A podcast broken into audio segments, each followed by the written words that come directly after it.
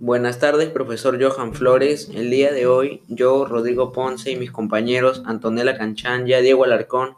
y Samuel Peralta les relataremos una breve pero muy interesante historia de suspenso titulada Los extraterrestres llegaron a la Tierra. Relato basado en la vida de un joven Matthew de 13 años, el cual fue abandonado de muy pequeño por sus padres y puesto en un albergue de niños sin hogar. Y es que a pesar de su pobreza, mala suerte, él es un niño superdotado, pues tiene la capacidad de comunicarse con seres de otra dimensión, y estos son dotes que él no sabía que poseía y que un buen día descubrió al sufrir un fuerte dolor de cabeza, derrumbándose en el suelo y al levantarse darse cuenta de que cinco muy extraños alienígenas se le habían presentado en su habitación,